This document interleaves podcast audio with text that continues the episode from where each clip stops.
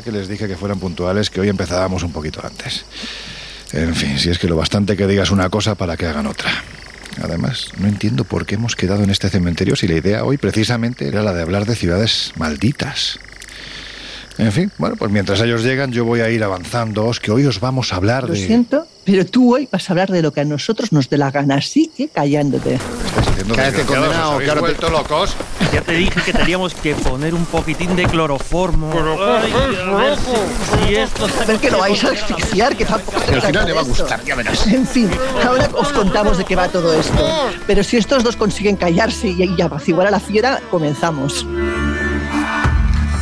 En los años 60, astrofísicos como Joseph Allen Hynek, asesor de Steven Spielberg en encuentros en la tercera fase, o el francés Jacques Vallée, fundaron un colectivo secreto para investigar las anomalías que se producían en los cielos del planeta. La conclusión a la que llegaron es que la ciencia, en muchos casos, no podía explicar lo que estaba sucediendo. Aquel colectivo fue conocido como el Colegio Invisible.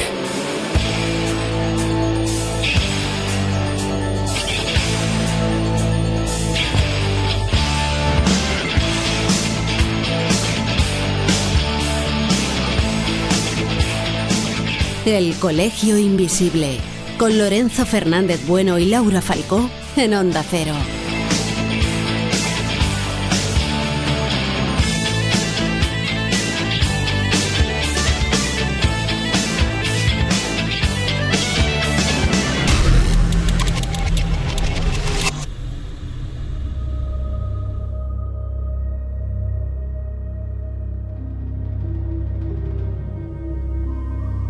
Oye, intentad que se calle, que está desatado y al final va a venir todo el puñetero pueblo aquí.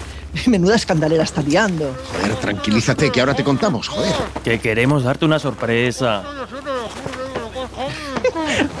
Bueno, ya veis que está como un gato cual panza arriba, vamos. Pues sí, esta noche, desde que, desde que estamos en este cementerio, nuestra idea es hablaros de otra cosa muy distinta, no hacer un programa al uso, sino hablaros precisamente del libro que acaba de sacar Lorenzo, titulado Susto o Muerte. Es un libro además que está basado en historias reales y que han sido algo aficionadas. Y una de ellas tiene mucho que ver con el lugar en que nos encontramos, Garganta la Olla en Cáceres. Anda, mira, ya se ha callado. Joder. Y no sé si quitarle el trapo, lo mismo me muerdo.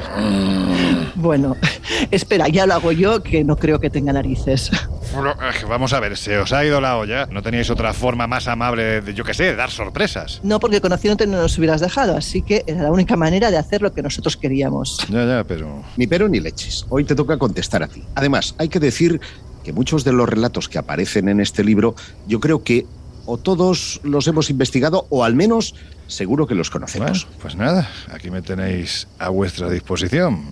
Magullado, pero preparado para lo que queráis. En fin, entiendo que dentro de lo que queráis, dejar de meterme trapos en la boca. Pero eso, que vamos a intentar evitar las intentonas de secuestro. Bueno, nada, que antes de empezar, cuéntanos un poquito, ¿qué es susto muerte? Coméntanos realmente el porqué de este libro. Espérate que cojo fuelle, porque es que después de... de- Te hemos cogido No, no, no, de de verdad. O sea, estoy ahora mismo totalmente, como dicen en mi tierra, azorado. O sea, es que me habéis dejado sin aire. Bueno, pues madre mía, pues, pues susto muerte. ¿Qué es susto muerte? Pues es un libro que tiene mucho infierno, que tiene mucho tormento, que tiene mucho viaje, mucha experiencia personal. Es un libro en el que hay muchos casos, como decía Josep hace unos minutos, ¿no? Eh, yo creo que a los que todos de una forma u otra nos hemos asomado y que he intentado ficcionar para demostrar una máxima que yo creo que siempre tenemos a gala en el Colegio Invisible y es que la ficción, como sabéis, pues la realidad siempre acaba superándola y aquí tienes nueve historias que son un clarísimo ejemplo de ello. Y, y, oye, que conviene en todo caso explicar que esto de los terrores nocturnos no hace alusión a estos que sufren los niños Claro. cuando se van a dormir y sueñan y parecen sonámbulos, sino que se trata de historias de miedo que pues suceden en la noche. Exactamente, estamos hablando, bueno, de lo que serían mis particulares terrores nocturnos, ¿no? Esas historias que de una forma u otra, pues ya sabéis que yo soy muy intenso cuando me pongo con estos temas y, y- y, bueno, pues, pues en cierto modo son historias que a mí me han llegado a obsesionar al punto de que me han quitado el sueño. literalmente. ¿Realmente te han quitado el sueño porque te ves, ves posibilidades de que te ocurran a ti o porque simplemente la historia en sí te perturba? Mira, es la primera pregunta que voy a hacer y va a ser la única en todo el programa. Pero claro, si yo te pregunto a ti, si, si te has planteado en alguna ocasión, cuando has estado en algún lugar y has hablado con un testigo y el testigo te ha contado una historia tan potente, tan potente que te ha sido sobrecogida, ¿tú no te has planteado nunca eso de, joder, si le ha pasado a él o a ella, ¿por qué no me podría llegar a pasar a mí? No, no, claro, evidentemente, o sea, evidentemente que te lo planteas. Y ya no te cuento, como es en mi caso, que además pues tengo facilidad para que me ocurran cosas. ya lo sabemos.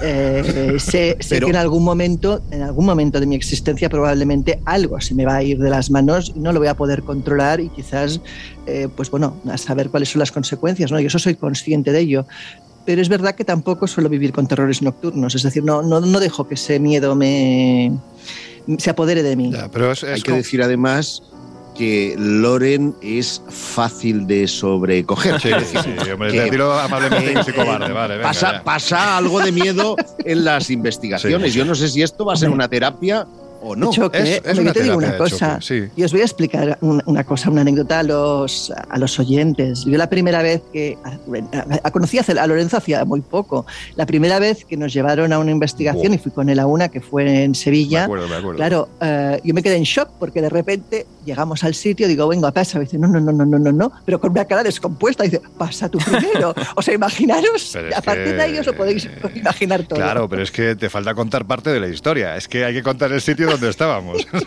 es que era un sitio abandonado, con mucha muerte, donde eh, en tiempos, eh, bueno, tampoco muy pasados, es decir, unos años atrás, yo recuerdo que, que contaban que esa zona, al estar tan vacía, tan abandonada, pues era una zona ideal para para que las prostitutas ejerciesen su, su, trabajo. ¿no? Y, claro, pues parece ser que alguna que otra había sufrido mucho más de la cuenta al punto de que había sido asesinada. ¿no? Y, ahí de repente aparece Laura con un cacharro que yo por primera vez descubro que hay una, una, cajita que salen voces y que a veces pues dicen cosas coherentes y de repente empieza a decir Karen, ¿te acuerdas? El nombre de Karen que después acabamos descubriendo. Esa es de las pocas veces en las que realmente te llegas a plantear si algo interactúa con estos cacharros, más allá del nombre que sabéis que a mí no me gusta nada, pero es cierto que salió un nombre Karen, que después comprobamos a través de, la documentación en hemeroteca, que efectivamente había muerto asesinada una prostituta mm, cuyo nombre, o por lo menos el nombre profesional que utilizaba, era Karen. Bueno, pues esas cosas que te dejan un poquitín helado como para pasar el primero, ¿sabes? Total. Y, yo creo que a mí me ha llamado la atención revisando este libro, que insistimos, te tenías tan calladito, mm. llama la atención eh, para los invisibles, las invisibles que nos siguen habitualmente o que han leído otros de tus trabajos más en el ámbito ensayístico, a mí me ha impactado un poco el, eh, bueno, pues ese perfil o esa sombra a veces terriblemente oscura que se impregna en los, en los relatos. Claro, no sé mm. en qué situación o en qué momento se, desarrollan estos relatos, pero insisto, hay algunos que obviamente eh, pues tienen más ese apartado de terror, pero otros que parecen profundizar más un poquito en, el propio, en la propia oscuridad del ser humano. Mira, te voy a decir esa horterada de me encanta que me hagas esta pregunta, porque sí es cierto que, a ver, Terrores Nocturnos, que es el título original de este libro, es un libro que se publica en 2005 es un libro que, bueno, pues fue un experimento. Ahora, evidentemente, 15 años después, o 17 ya, no es que escriba mejor, pero algo mejor si escribo. Lo he readaptado, lo he redactado de nuevo. He añadido además esas partes reales que, en, la primera versión no, no, se contaban. Y es un libro que entonces no conté, no conté mm, el porqué de ese libro, ¿no? El porqué se veía además en la contraportada de la primera edición, y es que salía yo completamente calvo totalmente rapado. Fue un cambio en aquel momento de decir, quiero cambiar. Y lo primero que quiero cambiar es mi aspecto físico. ¿Por qué? Bueno, vosotros lo sabéis, ¿no? Lo explico precisamente en esta nueva versión, en, la introducción. Yo llevaba muchos meses eh, trabajando en un proyecto que me tenía totalmente ilusionado. Era una serie que estábamos preparando para televisión española, para la segunda cadena. Por aquel entonces hacíamos el, gran explorador Juanjo Revenga y yo nos hacíamos viajes prácticamente por todo el mundo, principalmente por Latinoamérica, que luego veían su reflejo en esta pantalla que es la 2 de, de televisión española. Bueno, pues llevaba muchos meses trabajando en un proyecto que me tenía, como os digo, totalmente ilusionado. Es decir, íbamos a hacer la ruta de los oasis por Egipto y además le íbamos a hacer como una especie de pequeño Dakar. Íbamos a ir en moto y además con coches de apoyo. Una auténtica pasada para recorrer las tradiciones ancestrales, las creencias, los misterios, las leyendas de esta zona por aquel entonces y creo que todavía hoy muy desconocida del planeta. Pues fijaros lo que son las paradojas, ¿no? Justo tres días antes de salir de viaje, cuando estaba todo preparado, nos íbamos un lunes, bueno, pues el viernes anterior, una señora decide cruzar y en ese instante pienso, iba en la moto, o sigo adelante y si la atropello la puedo matar, o medir al suelo. Y esa disquisición que era lógica, era tirarme al suelo, me provocó una fractura abierta de tibia y peroné. Entonces estuve durante dos meses totalmente de baja, que para mí es la única vez en mi vida que he estado de baja.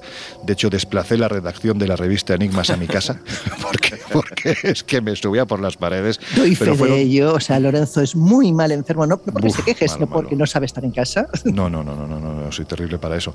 Y claro, fueron dos meses muy, muy, muy agotadores mentalmente en los que me propuse una terapia que fue escribir un libro. Y claro, pues salió eh, Susto o Muerte ahora, ¿no? Sería esos terrores nocturnos con mucho tormento y con los demonios que anidaban en ese momento en mi infierno particular.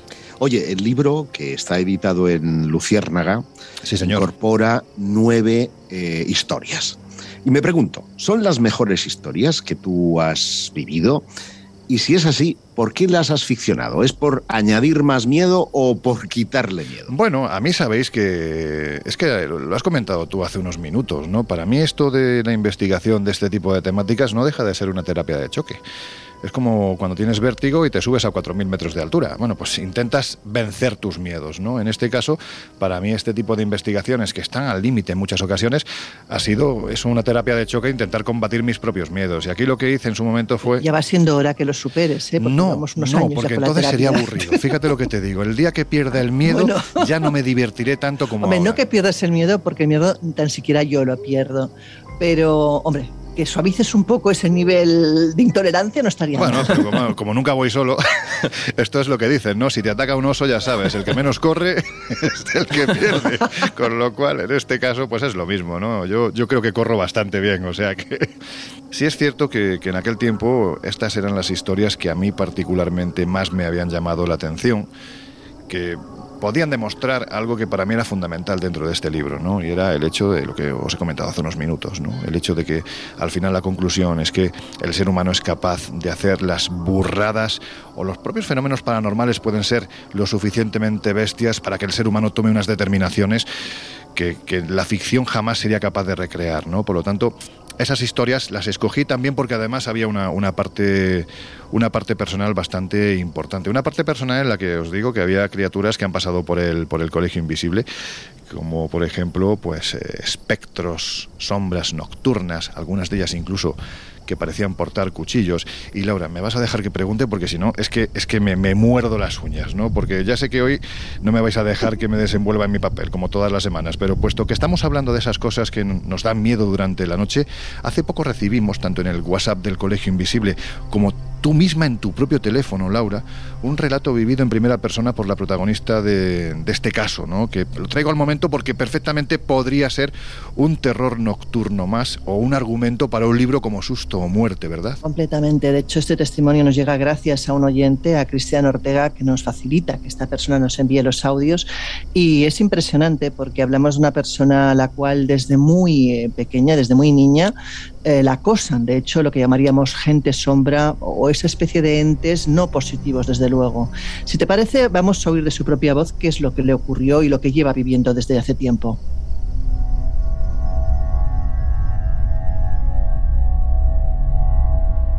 Pues un día eh, era la hora de cenar, ya te digo, tendría 8 o 9 años, y yo salí, ¿vale?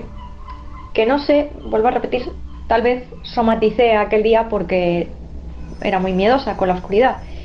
Entonces yo salí y a mí mmm, me pareció ver mmm, la... Sé que no era una persona en sí porque era como, como, como si vieses la silueta de una persona, pero como bruma, como... Vamos, que no era nítida, ¿me entiendes? Y es que además lo vi que por unos segundos era como si era un hombre, ¿vale? Así como regordete y tal era como antiguo, llevaba un sombrero, ¿vale? Y yo sé que me miró, no lo soñé, ¿eh? me miró, ¿vale? Y de repente cuando me entró el pánico, ¿no? En plan de. ¿sabes? Es como que corrió, o sea, echó a correr como hacia el huerto, o sea, se expandió a, medida que corría, era como que la imagen se iba, ¿no? Cogí mucho miedo ese día, muchísimo miedo y, claro, tú date cuenta que además la única iluminación que había en el corral era de las farolas próximas que había a nuestra calle, porque no teníamos iluminación. Así que ese día lo pasé mal. Cogí bastante miedo. Bueno, además es que lo curioso de este caso es que no deja, eh, como otros casos, simplemente de, quedarse en una interacción más onírica o más simplemente visual, sino que llega a haber una interacción física con uno de los componentes de su familia. También creo que es importante que oigamos cómo ella nos lo explica. Me acuerdo que era como de un viernes a un sábado, un sábado a un domingo. O sea que mm, no había que madrugar ni nada. Y veo a mi madre que está congestionada. ¿Qué te pasa? No sé, no sé qué pensar. dice, ¿no me has oído gritarte? Digo, para nada. dice, no, no. Si contestarme contestaste. digo, ¿qué? dice, sí. Yo no hablo en sueños ni nada, ¿eh? O sea, nunca he tenido ni sonámbulo ni nada. Y me dice mi madre, empecé a notar como rectaba por el suelo algo. Em, empecé a notar algo que venía hacia la cama y empezó a subirse por la cama. Y dice, los muelles, el, el somier todo, es que crujía pero crujía. Y empecé a notar cómo me subía por las piernas. Y dice mi madre que a rato se pasó, pero que pasó una noche que no durmió nada. Mi padre en ese momento no estaba porque se había ido a pescar o no sé dónde coño se había ido, pero a rato dice, es que cualquiera se lo cuenta a tu padre. Que esto lo contamos a tu padre y va a decir, ay, eh, que sois tontas, porque mi padre es así. Y entonces mi madre, sin decirle nada, bueno, mi madre solo le dijo, eh, qué mala noche he pasado. Y dice mi padre, joder, me he levantado y no estabas en la cama. Vaya hostia me has dado. Y dice mi madre, ¿qué? Dice, si yo no estaba, que yo he dormido toda la noche, o sea, eh, me vino Noemí a las tantas que fuera a la cama, a la habitación con ella y tal. Y dice, ¿a qué hora ha sido eso? Y dice, a las 4 de la mañana. Y dice mi madre, de sobra yo no estaba a las 4 de la mañana en la cama. Dice, ¿no? Y dice, estaba dormido boca abajo y fue un puñetazo, pero puñetazo, en la boca del estómago a mi padre, durmiendo boca abajo. Claro, aquí yo lo que os pregunto a vosotros, es que ya ves, es que no puedo evitarlo, pero, pero claro, alguien que cuenta esto se lo inventa. Yo pregunto, ¿eh? ¿Creéis que se lo inventa? No, no, no. Yo creo que además en eso, a pesar a veces de las posiciones más encontradas que podemos tener con respecto a la, a la fenomenología en el Colegio Invisible, yo creo que en muy, muy, muy poquitas ocasiones, en un porcentaje muy mínimo, los testigos que cuentan estas historias se las inventan, ¿no? Mm. Eh, hay muchas formas de, vivir el misterio, a veces algunas más cercanas, pues quizá a lo que me puede interesar más a mí desde una explicación psicológica y otras veces muy complicado eh, responder científicamente a las experiencias que cuentan algunos oyentes. Pero yo creo, y en eso creo que coincidimos todos, que muy poquitas veces se las inventan. Otra cosa puede ser la interpretación en función del momento, eh, bueno, pues la sugestión que pueda llegar a tener un testigo o cómo lo vive. Pero el hecho de que se invente, exagere o, o bueno, pues magnifique una, una historia o un relato de estas características, ni mucho menos, porque y en eso yo creo que todos también estamos de acuerdo, muchas veces el contar esta clase de historias y exponerlas en la radio, en un medio de comunicación, lo que hace es ponerte la etiqueta de, loco, de, pirado, y, no tiene sentido. De hecho, Jesús, pensemos que o hemos obtenido eh, el permiso para poder emitirlas, pero ya no quieren ni que se haga público su nombre, ni que demos datos, ni nada, porque precisamente, primero, porque no lo vive como algo agradable, para ella es algo traumático que le ha estado afectando toda su vida, y después porque no, no, no, no, quiere fama, no quiere todo lo contrario, o lo que quiere es pasar desapercibida, y lo cuenta básicamente por intentar, eh, pues ella misma también tener su propia terapia de choque, ¿no? de, de intentar desahogarse de todo lo que llega viviendo e incluso pues, tener una explicación por parte de, pues, de gente como nosotros que estamos más metidos en estos temas, pero que no quiere ni publicidad ni nada que se le parezca. Yo entiendo, por tanto, que cuando los invisibles que nos escuchan escuchan al propio Jesús eh, diciendo que los testigos no mienten, se preguntan entonces por qué la ciencia no investiga. Y en ese sentido hay que decir que la ciencia no tiene hechos, la ciencia se basa en hechos.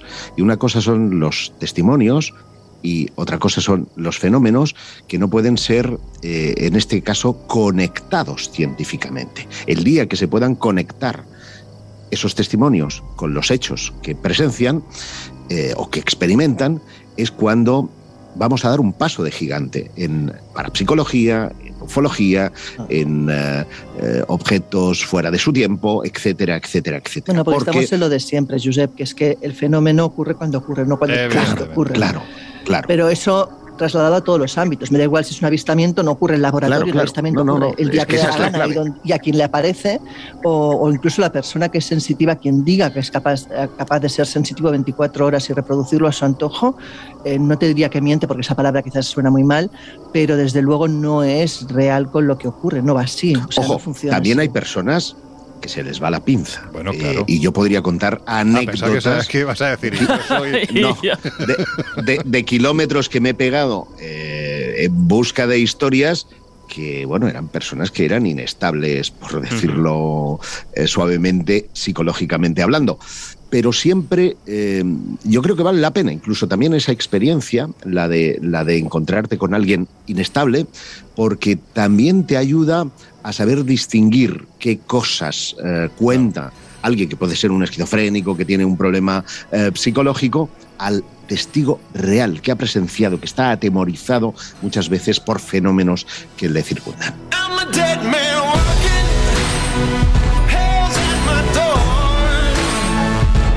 El Colegio Invisible. El periodismo de misterio ya está aquí, en Onda Cero.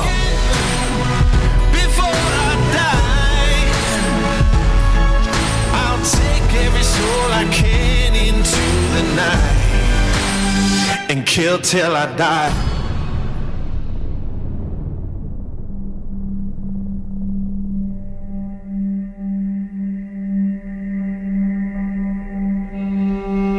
Bueno, si os parece, ya, ya que estamos aquí, llevamos un buen rato, yo ya tengo algo de, fresquito, vamos a descubrir por qué estamos en este, en este cementerio, cuál es el motivo de que estemos aquí a estas horas. Mm, bueno, pues, pues porque os ha dado a vosotros por citarme aquí, porque vamos a hablar de ciudades malditas, que por cierto, ya lo decimos, la semana que viene hablaremos de ello y hablaremos especialmente de una ciudad que es una auténtica pasada que es Nueva Orleans, donde Laura ha profundizado de lleno en las historias que hay y la verdad es que es una auténtica pasada. Pero en fin, esto va a ser la semana que viene, aunque yo pensaba que iba a ser esta.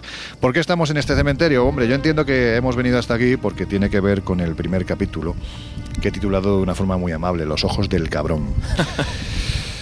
porque tiene mucho que ver con una historia que, todos conocéis. ¿no? Estamos en Garganta la Olla y vosotros sabéis que en este lugar, hace ya muchos años, en, a mediados del siglo XX, concretamente en el año 1947, ocurrió algo que ha pasado, como le gustaría decir a Jesús, a los anales de la historia del, del misterio. Fue Juan José Benítez, como no podía ser de otra forma, el que sacó no solo este caso, sino prácticamente todos los casos que ocurrieron en esta vertiente de montaña y, por supuesto, en la otra vertiente, que es eh, las Urdes, ¿no? donde ya hemos estado y de donde hemos sacado historias verdaderamente contundentes. Bueno, pues el protagonista de este caso se llamaba José Pancho Campo. Él por las tardes iba a lo alto de la montaña porque los pastos eran mucho más verdes para las cuatro o cinco ovejas que tenía. La cuestión es que de repente, bueno, pues se le echó la, la noche encima, amenazaba tormenta, al fondo se oían unos truenos tremendos y él decidió en ese instante meterse en el refugio que había, como os digo, muy cerca de las cumbres, ¿no? Encendió un fuego, fue pasando la noche y de repente, a eso de las 3, 4 de la madrugada, alguien llamó a la puerta del refugio. Afuera había un viento terrible, había comenzado a nevar, y él lo primero que se planteó es quién demonios, paradojas del destino, estaba en el exterior. Bueno, pues decidió abrir la puerta y se encontró a una persona muy bajita. Él pensó que era una mujer, una monja, que iba camino del, del cercano monasterio de Yuste y que a la vista de lo intempestiva que se había puesto la madrugada, había decidido acercarse al refugio. Bueno, la invitó a que cogiera calor. Aquella mujer, o lo que fuera, se acercó sin emitir saludo ni palabra alguna.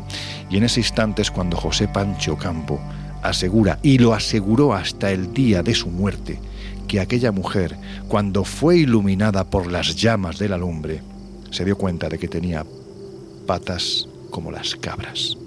Era una imagen absolutamente demoníaca que se ha repetido antes y después de otras formas, con otros nombres, a través de las leyendas que recorren esta zona, pero que aquella noche, la noche en la que José Pancho Campos encontró, quién sabe si con el demonio, se hizo completamente real.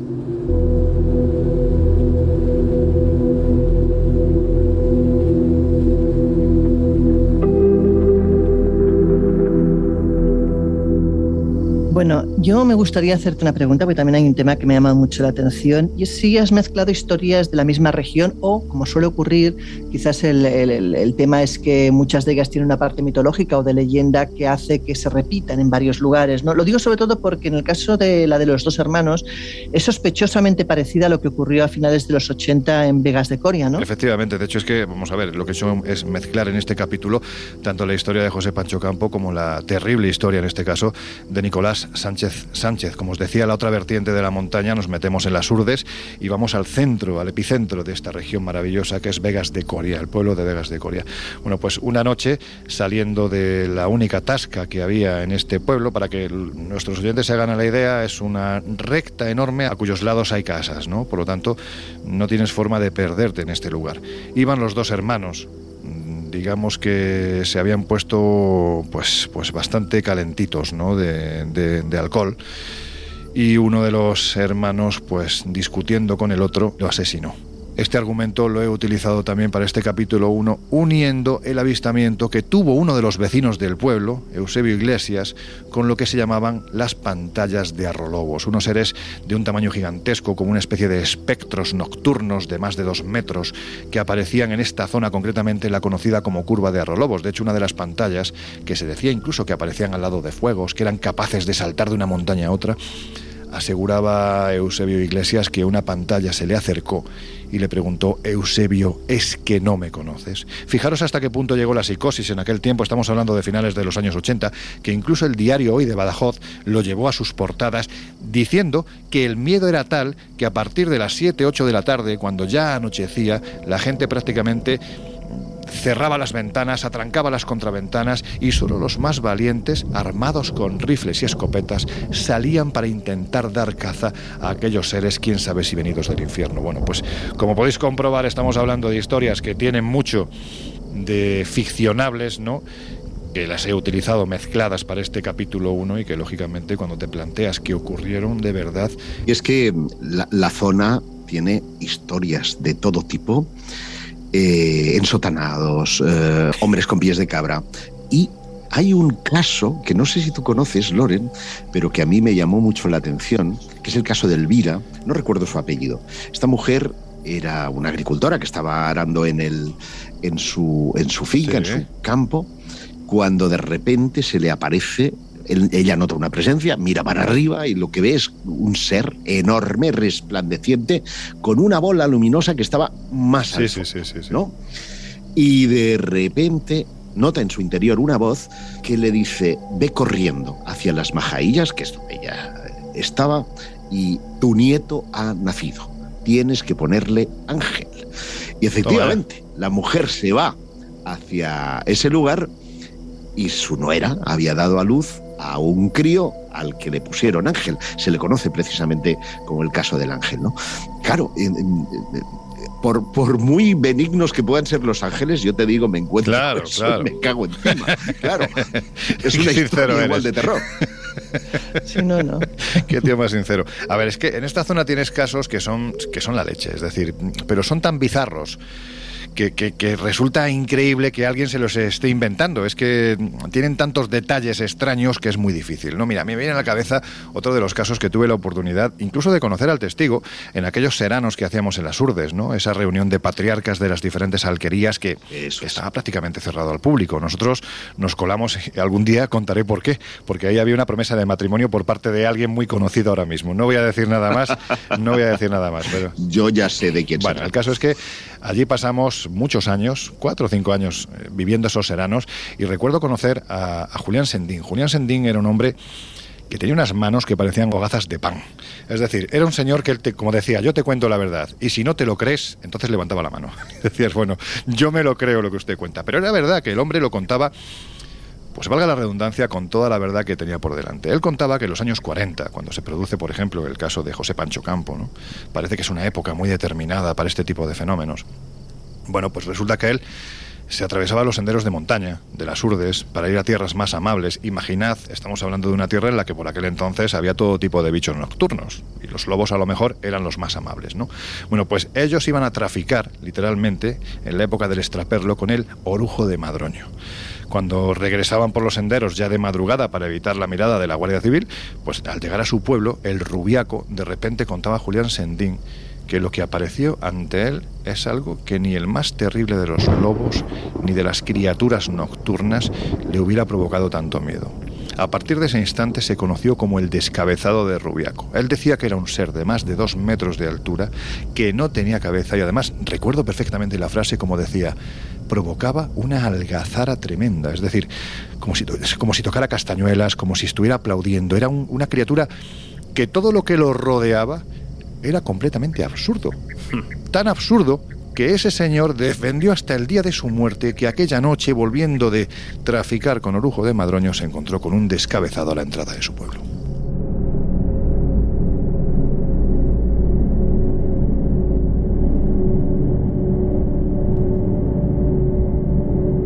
Bueno, yo creo que le vamos a dejar que cierre la primera, la primera parte, ¿no? Más que nada para que no se ¿De verdad aburra. me dejáis? A ver, venga, ¿Puedo? va. ¿De verdad que puedo? ¿Me dejáis? ¿Los tres estáis de acuerdo? ¿sí? Venga. Bueno, pues Sí, uf, sí, déjame venga. me alivio, qué bien. Esto de volver aquí a ponerte la camisa de. Pues eso, ¿no? Que os dejamos unos instantes con nuestros compañeros de los servicios informativos de Onda Cero y enseguida volvemos con el Colegio Invisible. Ya sabéis, estamos en la sintonía de Onda Cero Radio. There is a house in charming town they call the rising sun, and it's been the ruin of many a poor girl and me. Oh God, I'm one.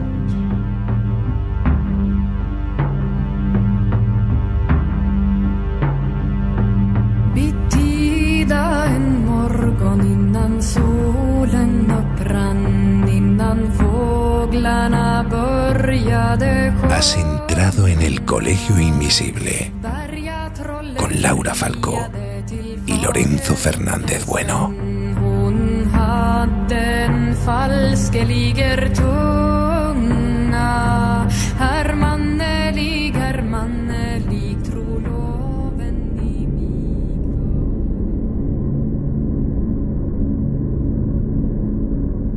Bueno, pues que ya estamos de vuelta y, y yo creo que poco más voy a decir porque estos hoy han decidido que, que yo no hable. Hombre, yo creo que tocaba. O sea, yo lamento informarte que cuando uno saca una novedad, sabe a lo que se arriesga. Y oye, que de vez en cuando hagas vacaciones de ser presentador, no te creas que no está Hombre, mal, me lo estoy pasando bien, ¿eh? cogiendo demasiado el gusto. Te digo una cosa, Laura, yo que, que normalmente ya sabéis que, que como me gusta esto de niño preguntón que, que tengo desde que Claro. la vocación periodística se me metió en la masa de la sangre hace ya muchas décadas. Pues, pues, pues oye, es que esto de hablar mucho mola, ¿eh? Josep, te estoy empezando a entender. Uy, ah, eso es lo que faltaba. Entonces ya no hablamos ni tú ni yo, Jesús. Nosotros. Perdona, hoy estoy muy, estoy muy comedido. Para que tú hables tranquilamente. Bueno, bueno, pues yo lo, os lo agradezco. La verdad es que está bien, ¿no? El hecho de que a veces nosotros también nos convirtamos en, en preguntones Claro. y seas tú el que, el que nos cuente el que nos cuente historias. Además, joder, las conoces bastante bien. Hemos estado hablando de las Urdes, una zona que conoces perfectamente, y las que vienen yo creo que son todavía, bueno, vamos a ver, vamos a ver.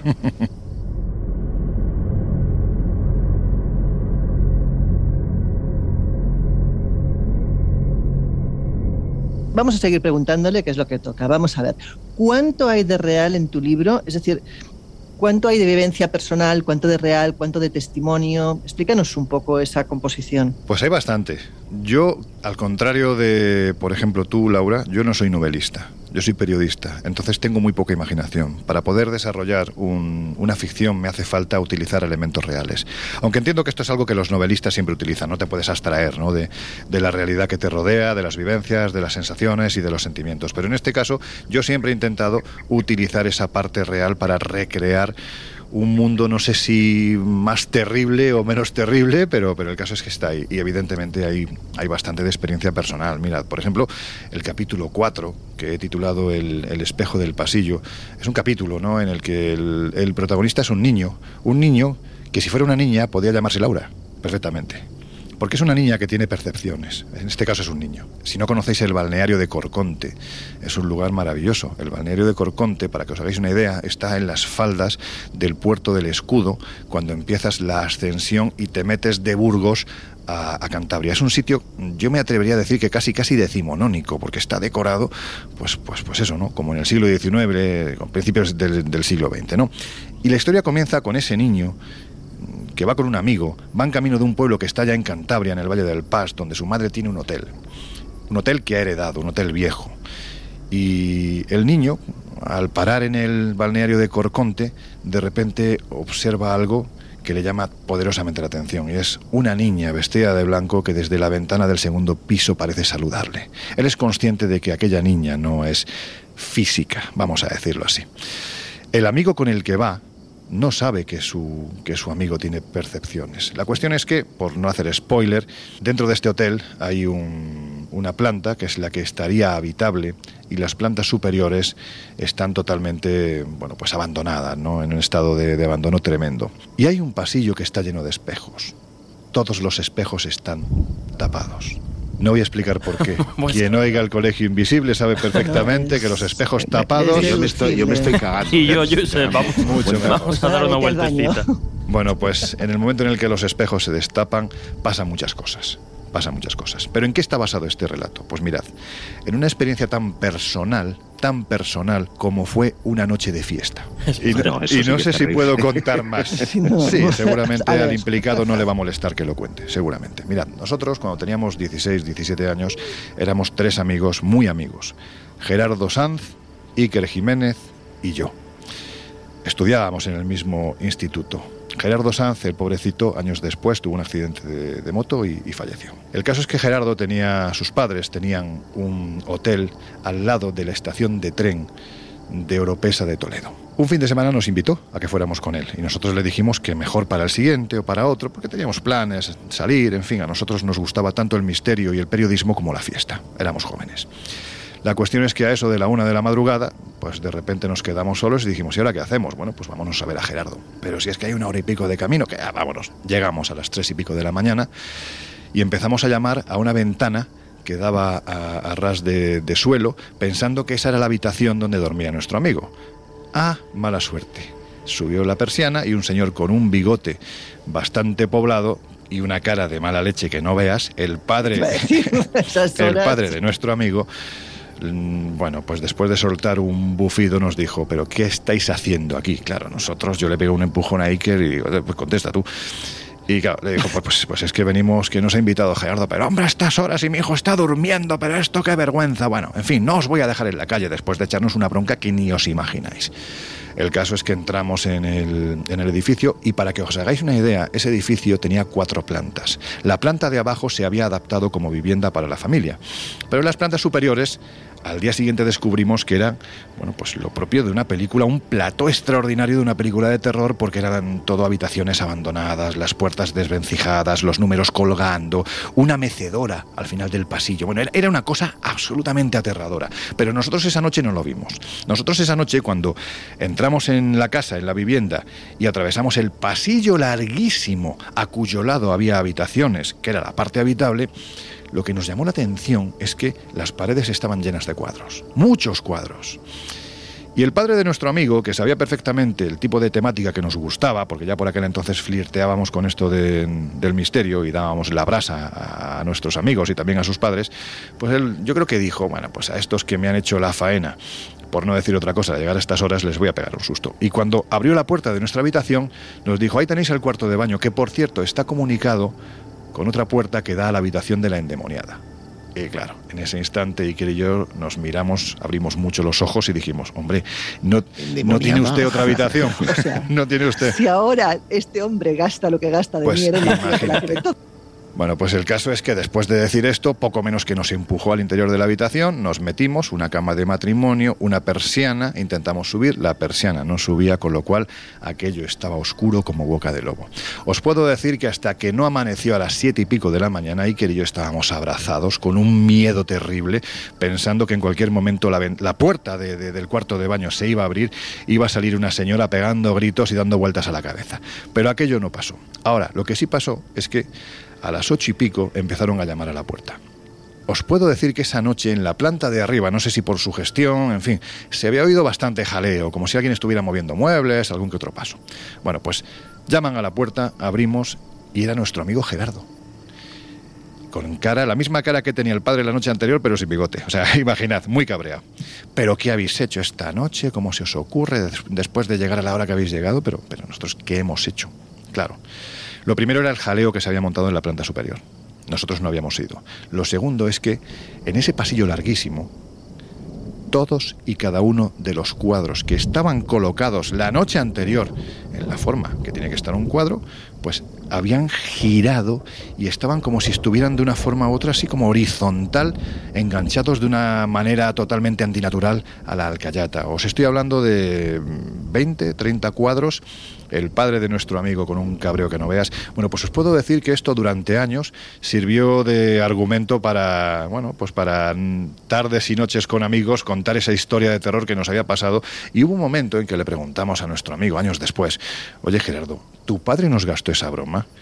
Y claro, en ese momento nuestro amigo Gerardo cogió el teléfono, llamó a su padre y el padre, de nuevo, años después, recordando lo que había pasado, se volvió a cagar en nosotros. Es decir, aquello, fuera lo que fuese, que jamás supimos qué fue lo que ocurrió, ocurrió de verdad. ¿Qué es lo que había detrás? Pues sinceramente ni idea. El Colegio Invisible en Onda Cero. Los hoteles así antiguos dan mucho miedo. Yo ahora me estaba recordando cuando tú estabas explicando esto de una anécdota ah, de cuando yo era niña, que mis abuelos nos solían llevar siempre en verano a un hotel en Masbadón, un pueblo de aquí de, de Gerona. El caso es que también había, una, había la parte del hotel nuevo y la parte del hotel viejo. Nos hicimos muy amigos de los hijos de los del hotel, que tenían nuestra edad, y nos invitaron a, a- a inspeccionar el hotel Mm. viejo. Una cosa, como dices tú, decrépita, habitaciones todas tétricas, abandonadas, y de pronto se abre una puerta y aparece una vieja que parecía sacada de un cuento de terror. O De sea, aire de vieja, ¿no? Mira, salimos gritando, salimos gritando de allí. Y claro, luego nos enteramos que es que resulta que era la abuela de la familia que no quería deshacerse de su antigua habitación y no quería ir al hotel nuevo.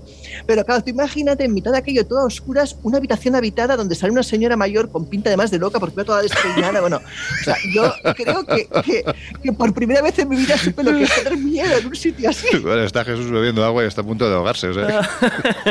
Normal, normal, ¿cómo no va a estar No, normal? Oye, ya que estamos de anecdotillas, os cuento también Cuenta, una. En, en Tarrasa, 16 años, con mi grupo de amiguetes que todos éramos aficionados al mundo del misterio, yo sostenía que los cementerios era mal asunto para ir a hacer psicofonías, que había que encontrar casas antiguas donde mm, hubiera sucedido algo. Y una casa de la que hoy solamente queda el portal, porque la autopista C58 la cruza literalmente, entramos ahí ilegalmente, porque las rejas de entrada estaban cerradas, la luz siempre estaba permanentemente, todavía hoy, encendida, y eh, la casa estaba abandonada. Entonces entramos allí, eh, un poco el escenario que tú dibujabas, Loren. Hojas por el Mm. suelo, hojas de, de- de árbol eh, por el suelo, las eh, persianas medio torcidas, medio abiertas, todo con 10 mm, centímetros de polvo, algún candelabro con la vela todavía torcida, en fin. No era el sitio al que uno entraba y encontraba el colchón porque se utilizaba para ciertos Sí, sí, sí, artes amatorias. No, no, aquello era una casa abandonada eh, en una época en la que no existían ocupas. Claro, empezamos ahí a poner la grabadora, pero Paco, que era uno de los amiguetes, muy curioso, empezó a abrir eh, este, estantes, a- a- eh, armarios, eh, cajones, y en uno de ellos encuentra una esquela. En aquel momento, Wow. os lo juro, la silla, que esta- era una silla normal, se desmontó y cayó al suelo. Bueno, nos faltaron piernas para salir rodando. I- i- Ignoro qué es lo que pasó en esa casa, porque, insisto, poco después fue eh, derruida para, para que pasara por ahí la autopista. Pero para mí es uno de los primeros lugares en los que de verdad pasé miedo.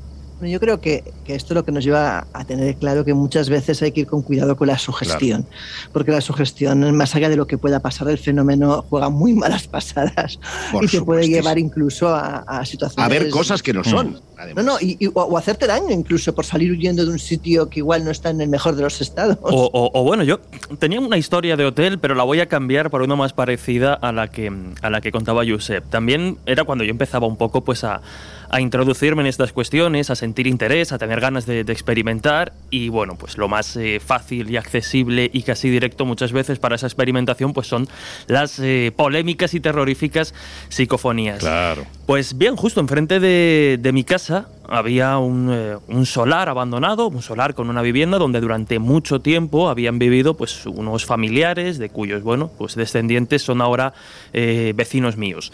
Hasta que eh, bueno pues en ese mismo sitio una de las personas que, que, vivía allí, una mujer joven, decidió quitarse la vida y se ahorcó.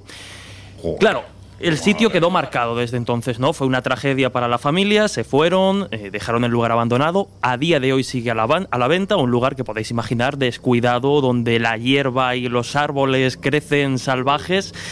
Y nosotros, pues eh, no sé cómo, no recuerdo muy bien, nos llegamos a hacer con la llave de ese lugar y el compañero por aquel entonces eh, que me acompañaba un poco en estas locuras y yo decidimos, eh, bueno, decidimos, no, entramos en varias, en varias ocasiones, pero decidimos probar allí el método de la transcomunicación y decidimos hacer psicofonías. Hay que decir que, bueno, por una de las ventanas de, del lugar que da al exterior tiene un, un, palo que sobresale del que cuelga una cadena y donde, bueno, pues a nivel local se ha creado una especie de, de, leyenda urbana porque se considera que ahí es donde se ahorcó la persona y que si pasas debajo de, esa, de ese lugar, pues te trae mala suerte. Pero la chica no se ahorcó ahí, sino que se, se ahorcó a la, a la entrada de, del lugar, lo que es un gran porche, y de hecho no es la cuerda que utilizó, pero todavía queda una cuerda colgada de una oh, gran viga siniestro, donde, donde, bueno, pues esta chica se, se quitó la vida. E insisto, nosotros decidimos hacer allí varias veces psicofonías. Y bueno, ya sabéis que, hombre, mi mentalidad por aquel entonces no era tan, tan racional, pero sí, es, sí he de decir que, que, por aquel entonces obtuvimos resultados hasta cierto punto interesantes. Nosotros dejamos la grabadora durante un cuarto de hora, aproximadamente 20 minutos. Ya sabéis que para grabar psicofonías no recomiendan un tiempo excesivo porque luego el análisis y la escucha claro. eh, se hace cansino. Y yo sí que recuerdo con, bueno, iba a decir con especial romanticismo, pero también con un poquito de miedo que durante esas grabaciones tú podías escuchar perfectamente eh, cómo la gente pasaba por la calle y escuchabas pues ese ruido o esas risas o esas conversaciones que se iban haciendo más claras cuando llegaban al punto de grabación y se iban de nuevo apagando cuando se iban alejando de ese punto. Y en una de esas eh, conversaciones, en uno de esos ruidos naturales, de ruido ambiente que se coló en la grabadora, se escuchaba una risa infantil terrorífica oh, que además era clara desde el primer momento. No venía y se iba sino que aparecía directo o sea y bueno, no tenía nada que ver con el épico Esquillas ¿no? Eh, bueno yo, eso te iba a decir lo quería dejar para el final pero estoy muy indignado de que épico Esquillas no tenga su particular capítulo sí, en este Terrores Nocturnos. Sí pues sí, sí. Ahí, ahí, has fallado. Sí, sí, tienes razón tienes razón. Sí la verdad es que sí. Yo fíjate sí, sí recordando ¿no? esa, esa infancia que, que recordaba ahora mismo Jesús a mí bueno hay, hay uno de los capítulos que es el 8 que es el más personal, ¿no? Porque es algo que pudo ocurrir, pero por suerte no ocurrió. Mirad, vosotros sabéis que yo soy de un pueblo al que le tengo un cariño tremendo, que se llama Villanueva de Arzobispo, que está en Jaén, que es un pueblo precioso.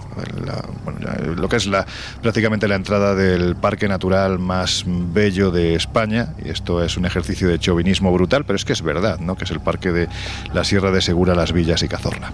Bueno, pues yo ahí me crié hasta los 11, 12 años, luego ya me vine para Madrid, pero claro, para mí cada vez que había Navidad, Semana Santa o o fin de año, verano, pues eh, siempre era salir para allá porque es donde estaban mis amigos de, de la infancia y donde siguen, ¿no? Nosotros nos juntábamos varios amigos, ¿no? que teníamos mucha imaginación. Y yo estoy convencido de que además una parte importante de lo que soy ahora mismo tiene que ver con la imaginación que desarrollábamos en aquellos días. ¿no? Éramos gente que nos gustaba mucho el misterio, éramos chavales que nos gustaba mucho leer, que compartíamos. O sea, al final de nuestras vacaciones, para que os hagáis una idea, era quedar en mi casa para intercambiar libros. Fijaos, ¿no? Qué cosa tan extraña, pero es que era así.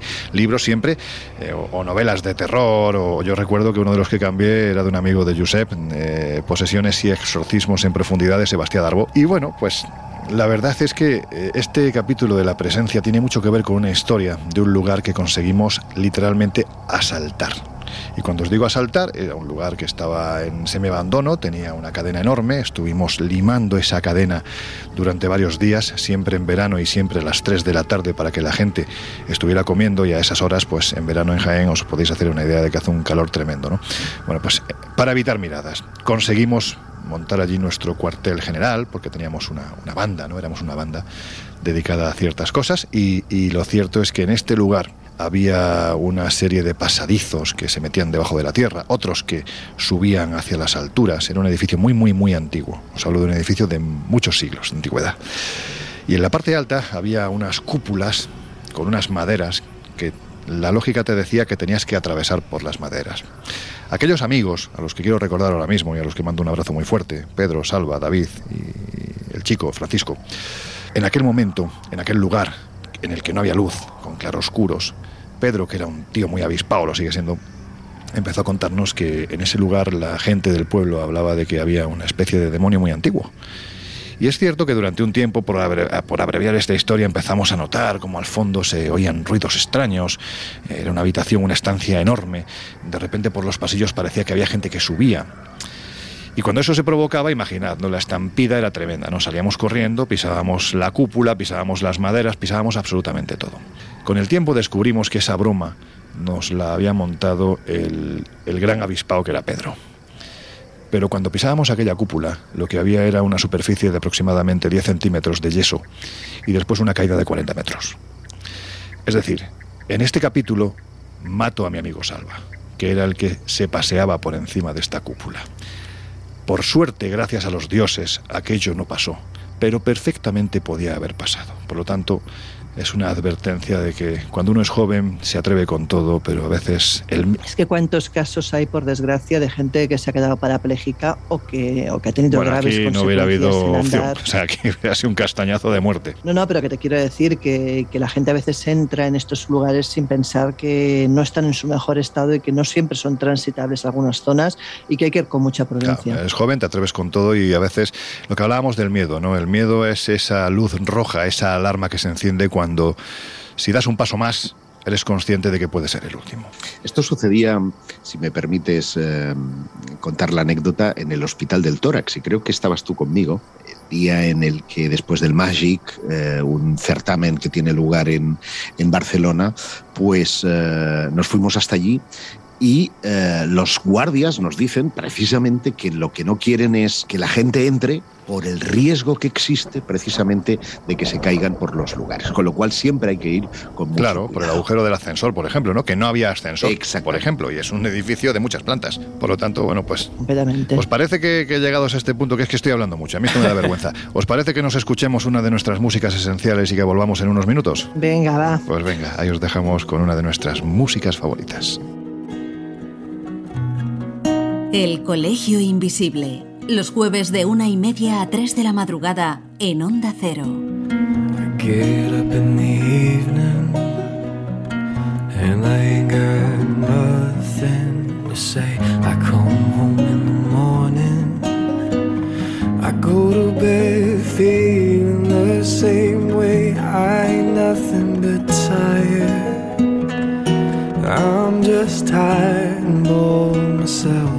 Hey there, baby. I could use a little help. Can't start a fire. Can't start a fire without a spark. This gun's for hire.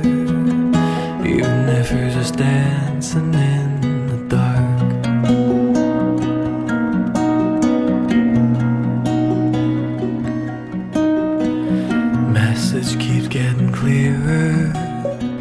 Radio's on and I'm moving the place. I check my look in the mirror. I wanna change my clothes, my hair, my face, man. I ain't getting nowhere. I'm just living in a dump like this. There's something happening somewhere. Baby, I just know there is. You can't start a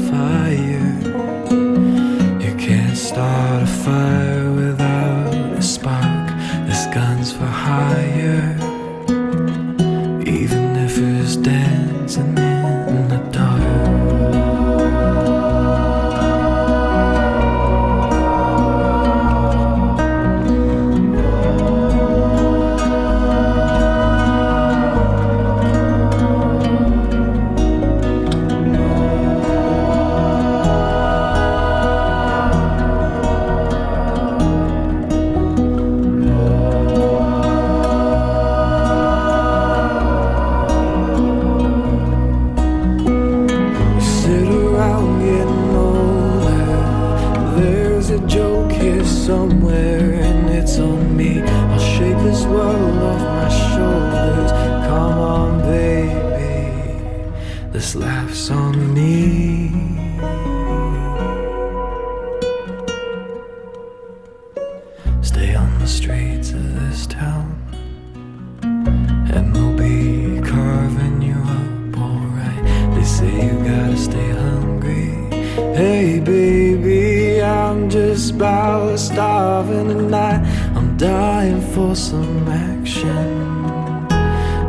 I'm sitting around here writing this book. I need a love reaction. Come on, baby, give me just one look. Can't start a fire sitting round crying over a broken heart. There's guns for hire, even if you're just dancing in the dark. Can't start a fire,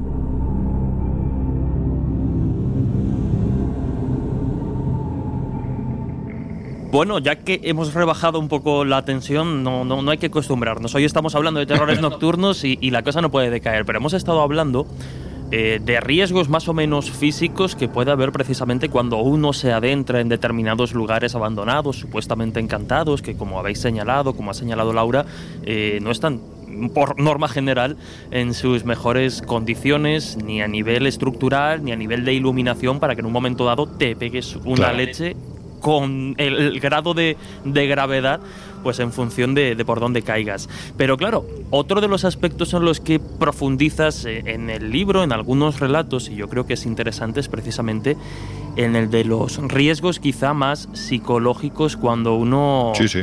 se enfrenta a determinados fenómenos. Quizá uno de esos objetos, uno de esos fenómenos eh, que puede desencadenar pues una sugestión más potente y puede llegar a obsesionar a las víctimas o a los testigos con determinadas cuestiones es hacer la Ouija. Y hay un relato en concreto en el que precisamente la, la protagonista de la ficción y también de la historia real eh, bueno, desencadena toda una suerte de fenómenos extraños y toda una suerte de, de- de- de- situaciones límite a raíz de realizar este, este mal llamado juego del que ya hemos hablado en algunas ocasiones. Pero, claro. Eh, yo entiendo y te, lo quería preguntar desde el principio si te encuentras de alguna forma más cómodo también en la ficción, porque muchas veces el periodista llega a los fenómenos a toro pasado, no puede vivir Claro. muy bien lo que hay salvo el testimonio directo. Entonces la ficción sí que te permite desarrollar y llevar a ese límite determinadas experiencias que, que por norma general como periodistas no llegamos a, a cubrir. Y una de ellas yo creo que es precisamente eh, los casos de Ouija, que normalmente son tremendamente impactantes, difíciles de creer, pero quien los vive, ojo. La ficción lo que te permite es poder crear tu propio mundo, ¿no? Y, y ser el. No sé si decirlo así, puede sonar un poco fuerte, pero ser la divinidad, ¿no? Al fin y al cabo, eres el dios de ese pequeño mundo y todo se mueve en torno a lo que sale. Tú das la vida y la Claro, a muerte. lo que sale de tu cabeza, prácticamente. Pero bueno, tú sabes, Jesús, que hay una máxima en esto del periodismo que dice: tú pregúntame lo que quieras, que yo te contestaré lo que me dé la gana. Y claro, estabas hablando de, de temas psicológicos. Después, si queréis, vamos al tema de la Ouija, pero fijaos hasta qué punto la psicología en, en personas que, que no tienen nada que ver con estos temas pueden llegar a influir. Hay uno de los capítulos, uno de los capítulos que, he titulado El balneario, es el 6, que tiene una base real total. Y de hecho vosotros conocéis muy bien la historia y ahora vais a entender por qué. Mirad, hace unos años, Juan Vallejo, eh, sabéis que ahora es uno de los grandes periodistas de misterio que hay en Colombia, pero durante muchísimo tiempo pues, colaboró con nosotros en la revista Enigmas, después se fue con el equipo de Iker a Cuarto Milenio. En fin, el caso es que él estudió en la escuela del el Centro de Estudios del Vídeo, creo que se llamaba o algo así, aquí en Madrid, ¿no? Se especializó en lo que es eh, imagen y sonido, ¿no? El caso es que eh, uno de sus profesores era director de cine y decidió pues que quería que le acompañáramos a, lo que era la, preproducción y parte del rodaje de, de la película. La película se iba a llamar Voces. Estaba protagonizada por, por ejemplo, Silvia Abascal, eh, Peris Mencheta, en fin, ellos estaban allí haciendo sus actuaciones y lo que querían de nosotros era que, como la película se llamaba Voces y giraba en torno a un grupo de excursionistas que iban por Cantabria, concretamente por el balneario, por la zona del, del desfiladero de la Ermida, de repente empezaba a lloverles y veían un edificio abandonado al fondo junto a un río y decidían meterse allí pues para, para evitar la lluvia, ¿no? El caso es que cuando entraban dentro del edificio, pues imaginad que estamos nosotros cuatro, ¿no? De repente yo mentalmente empiezo a oír las voces de Laura. Laura empieza a oír las de Josep. Josep empieza a oír las de Jesús. Y solo hay uno que escucha las voces de la casa. Porque en esa casa han pasado cosas terribles. Pobre, pobre, perdona, pero pobre Jesús, si tiene que oír las voces internas. Sí, pues sí. No sabemos lo que puede pasar por eso. No, yo, yo lo que estaba pensando que esto era un poco como el teléfono escucharrado. O sea, uno dice la psicofonía y al final lo que ha salido al, al- al otro Hombre, la extremo, cuestión es pues, que si Jesús escucha las voces de Josep, llegaría un momento en que diría, pero hombre, cállate ya, ¿no? Hombre, a reírme me, me iba a reír un rato también. Sí, Eso, sí. eso está asegurado. Bueno, pues para que os hagáis una idea, esta era la trama de la, de la película. Y lo que querían era que Juan G. Vallejo reuniese a un grupo de expertos en estos temas para el making of que iba a acompañar al disco compacto posterior a la emisión de la, de la película. En ese making of lo que había era un grupo de investigadores que intentaban registrar voces reales en este lugar. A Juan G. se le ocurrió llamar a Pedro, a Pedro Amorós, que por aquel entonces todavía hoy lo sigue siendo, el presidente de la Sociedad Española de Investigaciones Parapsicológicas, mm, decidió llevar a Pedro Fernández, que era compañero de, Pedro Amorós por aquel entonces en la investigación de estos temas, y decidió que yo fuera como cotilla, es decir, yo era el periodista que iba como una especie de notario a tomar nota de todo lo que ocurría para que mm, cuando todo esto saliese, si es que salía algo, bueno, pues que, no hubiese dudas de que allí había habido una praxis totalmente correcta y no había, no había habido fraude. Bueno, nada más llegar hu- hubo una reunión preliminar, el, el director nos presentó a los actores y nos presentó al cámara que nos iba a acompañar durante toda nuestra investigación.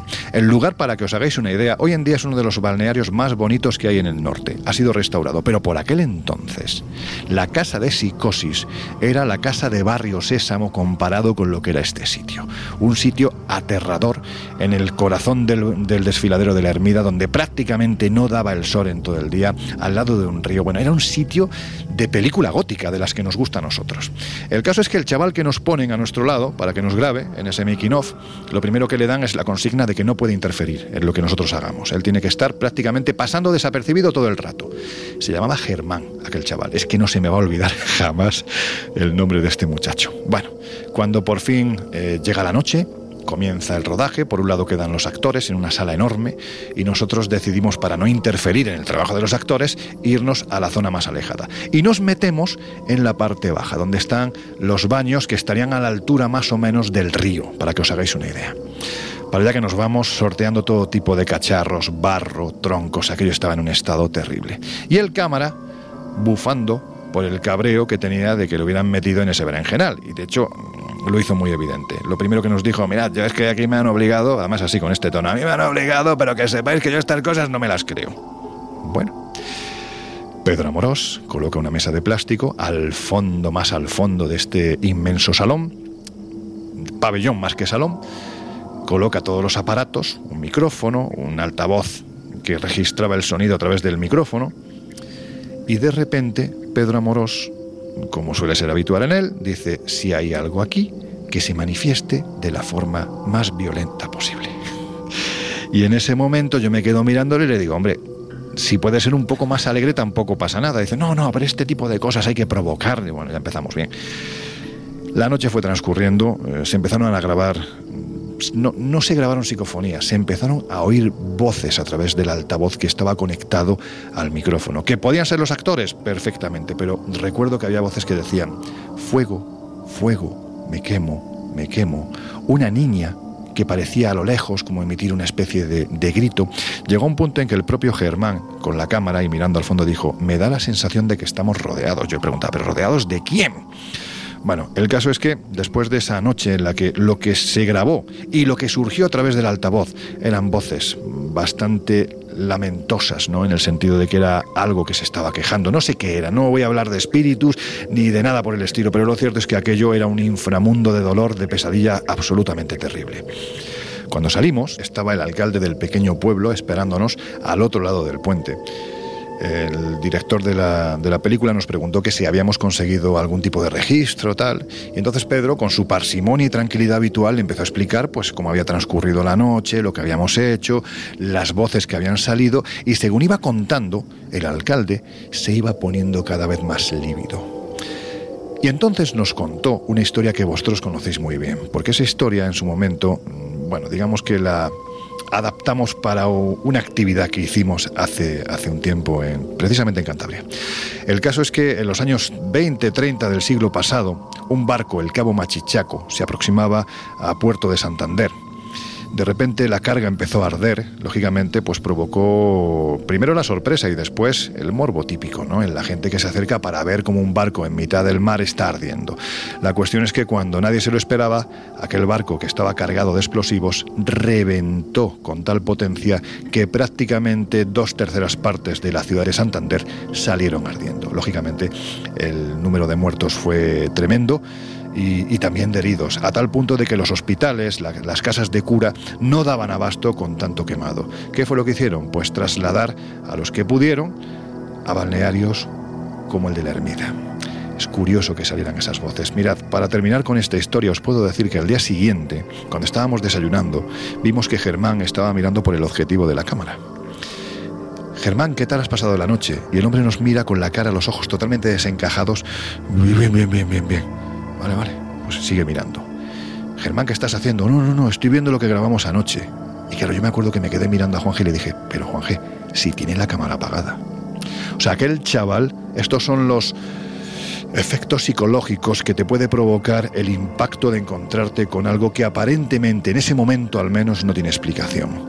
Te puedes quedar literalmente colgado. Y aquel chaval aquella noche se quedó colgado.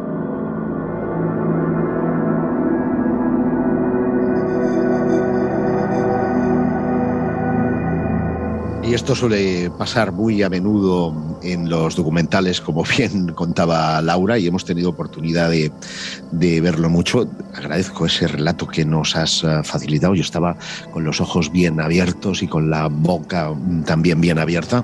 Pero oye, déjate de tonterías y cuéntame cuál es el caso tuyo personal en el que lo has pasado peor. Uf, pues, pues mira, eh, las damas blancas dan mucho miedo. dan mucho Depende, miedo. depende de la Sobre dama. todo claro. si están en Sevilla en mitad de. Exactamente, a eso iba ahora, porque bueno, aquella, aquella vez que fuimos a aquella primera investigación que comentaba Laura hace unos minutos, cuando fuimos hasta aquel lugar que estaba prácticamente en ruinas, era un complejo al lado del aeropuerto de, de Sevilla, enorme, bueno, pues al dar una curva ah, de un carril, porque aquello no era ni carretera, pues de repente observamos que había una figura muy estilizada, completamente vestida de, de blanco, casi casi luminosa, y fue como ese primer impacto de sabemos dónde vamos, a un sitio donde ocurren cosas muy extrañas y de repente es que ahí está la dama de la curva. Bueno, no era la dama de la curva exactamente, pero era una dama que estaba en esa curva en ese momento y que se llama Laura. ¿Pero era una dama de la curva que cobraba o era una dama No, de te la vuelvo a repetir que era Laura. Era yo. Es que claro, o sea, a ver, cuando tú vienes de presentar tu libro, toda mona, toda bien vestida, con un vestido blanquito de verano, y se les ocurre decirte vamos a investigar en mitad de un descampado, pues pasa lo que pasa. Bueno, pues, pues la, que sí, la que sí fue aterradora en este caso es la Dama Blanca de un castillo que vosotros conocéis a la perfección, ¿no? En este caso lo he utilizado como argumento para el capítulo 7, que lo titula así, la Dama Blanca, que es el castillo de Riva de Santiuste. Es un castillo que se encuentra a unos 30 kilómetros aproximadamente de, de Sigüenza, es un lugar muy bonito, La primera vez que yo estuve allí fue en el año, pues fijaos, sería el año 92, 93 más o menos. Recuerdo que un alto cargo de la Guardia Civil de, de Castilla-La Mancha le comentó al padre de Iker que, que, bueno, pues que quienes acampaban en este castillo que estaba en lo alto de un cerro tenía un, una zona no ajardinada exactamente, pero digamos que tenía un patio bastante grande y bastante protegido de miradas curiosas, ¿no? Y la gente iba allí a acampar. Bueno, pues parece ser que este mando de la Guardia Civil le había comentado al padre de Iker que quienes iban allí de acampada salían zumbando, pero a toda leche, eh, porque, porque realmente pasaban miedo, porque decían ver a una mujer de blanco que se paseaba por las almenas. Claro, pues lo bastante que nosotros tuviéramos esta información para que nos fuéramos para allá.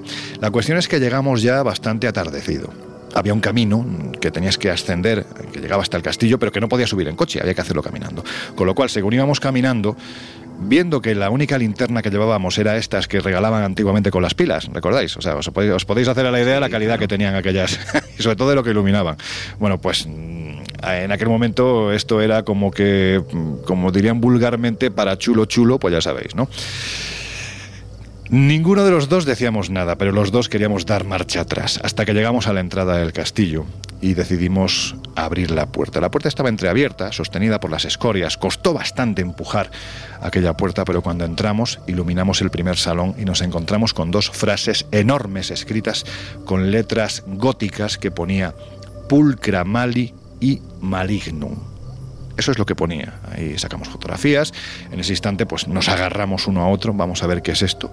Y decidimos afrontar un pasillo enorme, empedrado, que llegaba. De la manita para que nos. Evidentemente. Vaya. Evidentemente. En, es, en esas circunstancias hay que agarrar bien, porque si el otro sale corriendo.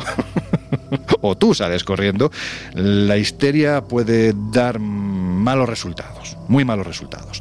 El caso es que estábamos los dos agarrados uno a otro, y al fondo de ese pasillo lo que había era ese patio donde la gente acampaba y a partir de ahí había una escalera como de caracol que ascendía a la planta, a la planta superior. Bueno, pues a mitad de ese pasillo había lo que parecía ser una, una especie de cripta, ¿no? O de fresquera, vamos a dejarlo ahí. Total, que decidimos bajar y nos encontramos las paredes totalmente llenas con pentáculos, pentagramas, eh, todo tipo de simbología, cruces invertidas y todo de rojo. Yo quiero pensar que era pintura, quiero pensar que era pintura, pero aquello ya nos estaba poniendo bastante malos porque además era de noche. Aún así decidimos continuar, subir aquellas escaleras y llegar a la planta superior. Y lo que nos encontramos fue una mesa redonda, enorme, más que una mesa, un tablero. No os hagáis a la idea de lo que es una mesa porque aquello era, tenía un estado bastante deplorable. ¿no? Las contraventanas no paraban de abrir y cerrar a causa del, viento en este castillo abandonado. Y en la pared lo que nos encontramos eran dibujos de todo tipo de demonios. De los que salían de la boca, salían los típicos bocadillos de los cómics, ¿no? Donde hay frases escritas. Pues igual, ¿no? Aquello parecían invocaciones. En ese instante, la sensación que nos dio es que ni dama blanca ni leches. Allí se habían inventado lo de la Dama Blanca, seguramente gente que realizaba algún tipo de culto bastante oscuro y con la idea de que había una Dama Blanca si nadie se acercaba para ver qué es lo que estaban haciendo. En ese instante fuimos conscientes de que nos teníamos que largar de allí. Con lo cual decidimos bajar las escaleras, a afrontar ese pasillo donde estaba la, la cripta o la fresquera o lo que fuera, y en ese momento os puedo asegurar de repente empezamos a oír unos pasos muy rápidos que procedían de la planta superior. El único acceso que había a ese castillo era por la puerta principal. Tú, Jesús, has estado allí, sabes que por una, por una muralla es que te No, puedes no, no, matar. No, hecho, es es recomendable, complicado. es complicado, lo, lo intentamos tiempo después Sí. y es muy complicado. Por lo tanto, quien fuera, pues, pues había entrado por otro lado o estaba allí perenne, no lo sé. El caso es que empezamos a oír esos pasos tremendos que se dirigían a las escaleras. De repente, claro, cuando vimos que las escaleras, alguien estaba descendiendo a gran velocidad, ya ni agarrados ni puñetas. Salimos corriendo como alma que lleva el diablo, salimos por aquella puerta y cuando estábamos varios metros más abajo de la puerta, aquella puerta que nos había costado abrir se cerró con una potencia tremenda. Bueno, pues os puedo decir que en los días sucesivos esto no se lo habíamos contado a nadie. De hecho, durante semanas ni siquiera quisimos hablar de ello porque nos daba la sensación de que si hablábamos de ello era como una especie de mantra que tú pronunciabas y que podías provocar una especie de invocación para que aquello que era muy oscuro se manifestase. Éramos muy jóvenes y teníamos el mismo miedo que podemos tener ahora, ¿no? Pero entonces menos conocimiento de las cosas. Bueno, pues os puedo decir que una mañana no existían los teléfonos móviles, ¿eh? os estoy hablando del año 92-93. En mi casa recibo una llamada. Cuando cojo el teléfono, alguien con una voz muy oscura me dice, el espíritu de Guadalajara ha vuelto, os vamos a matar. y nos cuelga. Claro, yo me quedo blanco. En ese instante, Coño. segundos después, suena el teléfono de mi casa. Yo ya no sabía si cogerlo o no cogerlo. Cuando cojo el teléfono, era Iker, que le habían llamado a él también. Con perdón, yo creo que ya son horas de poder decirlo. ¿Quién cojones sabía que nosotros habíamos estado allí, que éramos nosotros, que, te- que, en fin, que dieron con nuestro teléfono, que nos llamaron, en fin? Con el tiempo llegamos a pensar que podía ser una broma, pero provocada por quién. ¿Provocada por quién? Yo te puedo decir que, que esta es una de las historias que a mí más miedo me ha dado, que durante mucho tiempo, pasaron muchos años hasta que volvimos hasta este lugar, precisamente porque después nos enteramos que Antonio José Alés, el director de- del programa de radio mítico Medianoche, Medianoche. eh, que se emitía en la cadena SER, pues estuvo allí grabando un piloto de televisión con un equipo de técnicos que eran parte de su equipo de la cadena SER y las pasaron canutas porque tenían que recrear la aparición del fantasma de la dama de blanco, que al parecer se llamaba Manuela, que era una muchacha que había sido asesinada en época de, de la conquista árabe, en fin, estas historias que parecen más leyenda que realidad.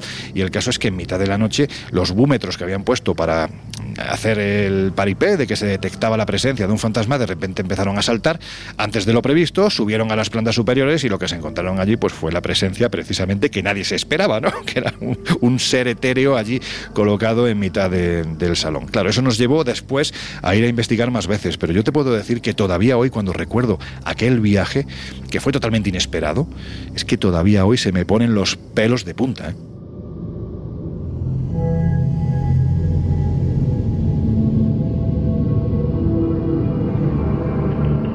Dime una cosa, eh, de todos los casos que has tratado y que están en el, libro, ¿cuál te ha conmocionado más por todo lo que le rodeó, por todo lo que supuso? Pues mira, aquí sí que vamos a, a lo que preguntaba antes Jesús, ¿no? Al tema de la Ouija, de qué forma ha influido. Es un caso que tiene de por medio una Ouija. Nosotros, os, os hablo del año 96, 97, prácticamente la, la revista Enigmas acababa de nacer. Y, vuelvo a repetir, entonces el mail era algo que se cotizaba muy caro, por lo tanto los mensajes o los recibías a través de carta, de, de, pues, de la carta postal de toda la vida, o a través de fax. Bueno, pues recuerdo que un día me entra un fax en la redacción mm, procedente de La Rioja, donde se habla de, de un suceso que está acosando literalmente a, a unas chicas, se habla de asuntos bastante violentos, de presencias muy violentas, e incluso se dice que todo esto que se ha desencadenado a raíz de una Ouija ha hecho que una de las jóvenes haya intentado suicidarse en dos ocasiones. Y de hecho, adjunto a este documento iban varios partes médicos, ¿no? Claro, imaginad, se encienden todas las alarmas, ¿qué está ocurriendo allí? Pues para allá que me voy, ¿no?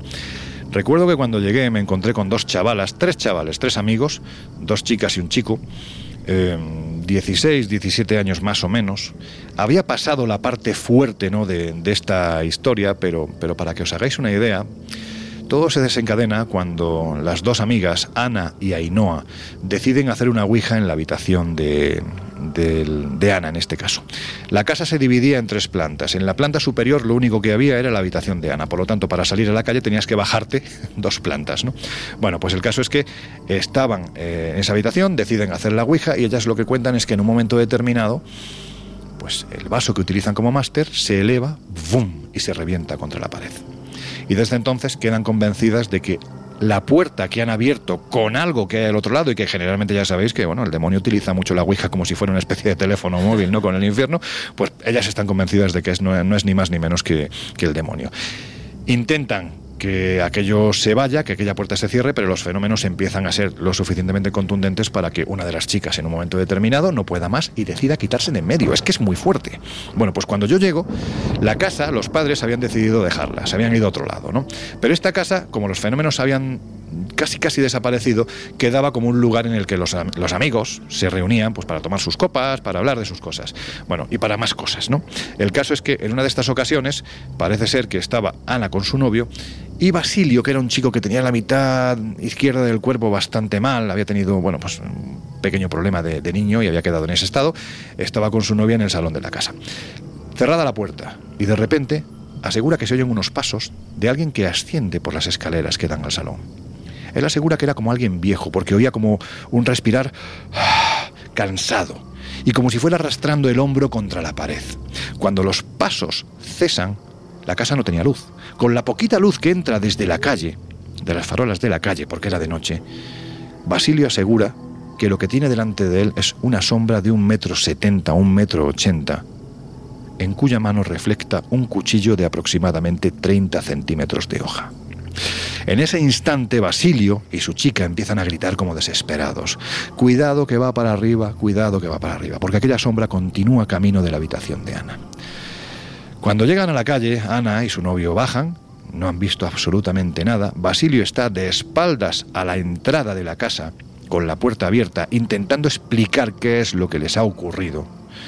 Y en ese momento algo desde el interior le empuja con tanta violencia que el muchacho va a parar a mitad de la calle. Cuando le levantan la camisa porque dice que nota como si le estuviera quemando algo, ven unas manos, o una mano en este caso, con unos dedos muy alargados que ha quedado marcada en rojo en la espalda.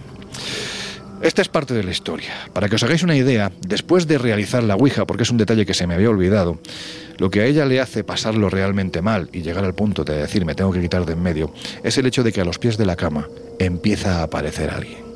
Un ser que ella identifica como parte de un sueño, de tal forma que se tapaba la cabeza con la manta intentando borrar de su mente aquella criatura que permanecía en un ámbito onírico. Lo que pasa es que, como ella misma decía, cuando me quitaba la sábana o cuando me quitaba la manta, aquello no estaba a los pies de la cama, estaba al lado mío, estaba al lado mío. Bueno, pues esto fue absolutamente real y me ha servido pues como, como, como argumento ¿no? para, para este capítulo y sobre todo para intentar advertir, cuidado, cuidado. La Ouija, mm, aquí vosotros lo sabéis perfectamente, yo creo que cualquier método espiritista, no sabemos si contacta con los espíritus, con los extraterrestres, con los dinosaurios, no tenemos ni idea, pero lo cierto es que a veces, sea lo que sea, se comporta de forma inteligente. Y el problema no es que sea algo que se comporta de forma inteligente, es como nosotros podemos adaptar eso que está ocurriendo a nuestra mente, porque evidentemente al fin y al cabo somos un saco lleno de creencias, y eso puede ser un marciano o puede ser el demonio, y a partir de ahí en una mente que se está formando como es la mente de un adolescente, puede pasar cualquier cosa, incluso que se produzca la muerte.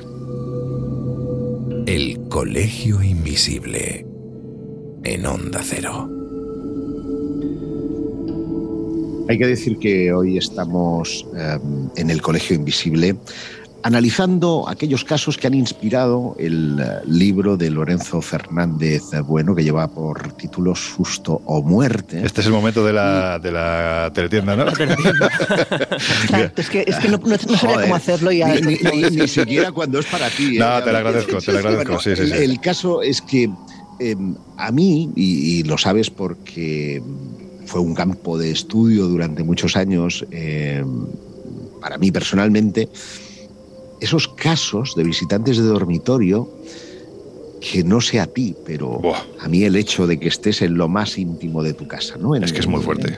En el, en el lugar en el que sueñas, en el que anhelas, en el que si escribes diario, pues estás vaciándote, ¿no? En el que estás El protegido. lugar más íntimo porque te sientes protegido que de repente. No solo Ya- eso, sino en el sean- momento más indefenso, que es el momento en que claro. no estás ni consciente.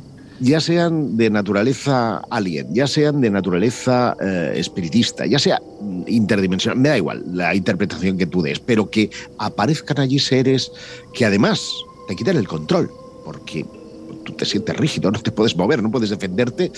Mm, eh, No sé si tú también conoces o has recopilado casos propios en ese sentido que nos puedas eh, pues explicar en este momento. Bueno, a ver, casos hay. Lo que no sé si hay tiempo para poder desarrollarlos. Sí te diría más que, mira, más allá de los casos, Josep, yo creo que además aquí en ese sentido, tanto Jesús como yo compartimos la idea de que un porcentaje muy elevado se corresponde a un fenómeno puramente psicológico, que es conocido como la, la parálisis del sueño, ¿no? Que es un fenómeno natural y que se produce mucho más de lo que imaginamos. La cuestión es que si estuviera aquí Miguel Pedrero, si estuviera aquí Miguel Pedrero, y seguramente también tanto tú, Josep, como Laura, lo vais a defender, y yo también lo, puedo defender, es que hay casos que no se pueden explicar con esto. O sea, acudiendo a la parálisis del sueño, a ese momento en el que te quedas totalmente, casi casi como, como inerte, ¿no? No te puedes mover, pero eres consciente de lo que te está rodeando o crees ser consciente de lo que te rodea y de repente observas la presencia de alguien que se acerca, notas una presión tremenda en el pecho, te estás ahogando es que esto es un fenómeno natural. Ese es uno, y hay otro segundo fenómeno que también puede producir esas sombras, que es cómo funciona nuestro ojo. El ojo humano eh, en la periferia tiene lo que llamamos bastoncillos, que sí que hacen percibir en blanco y negro y hacen percibir sombras, pero no figuras del todo 100% eh, perfectas, ni tan siquiera el color.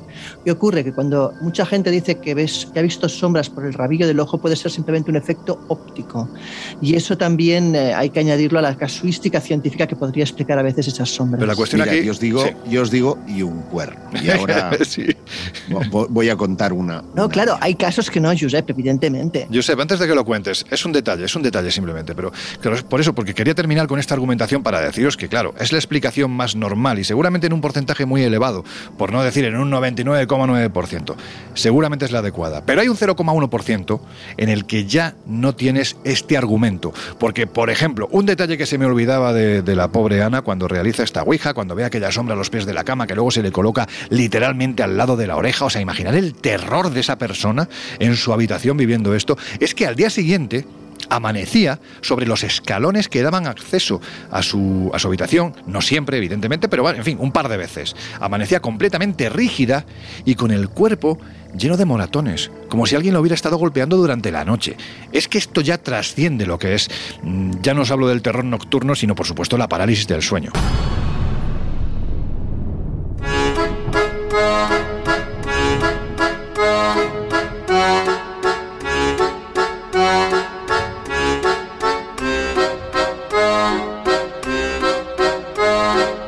Historias así solo ocurren en el Colegio Invisible.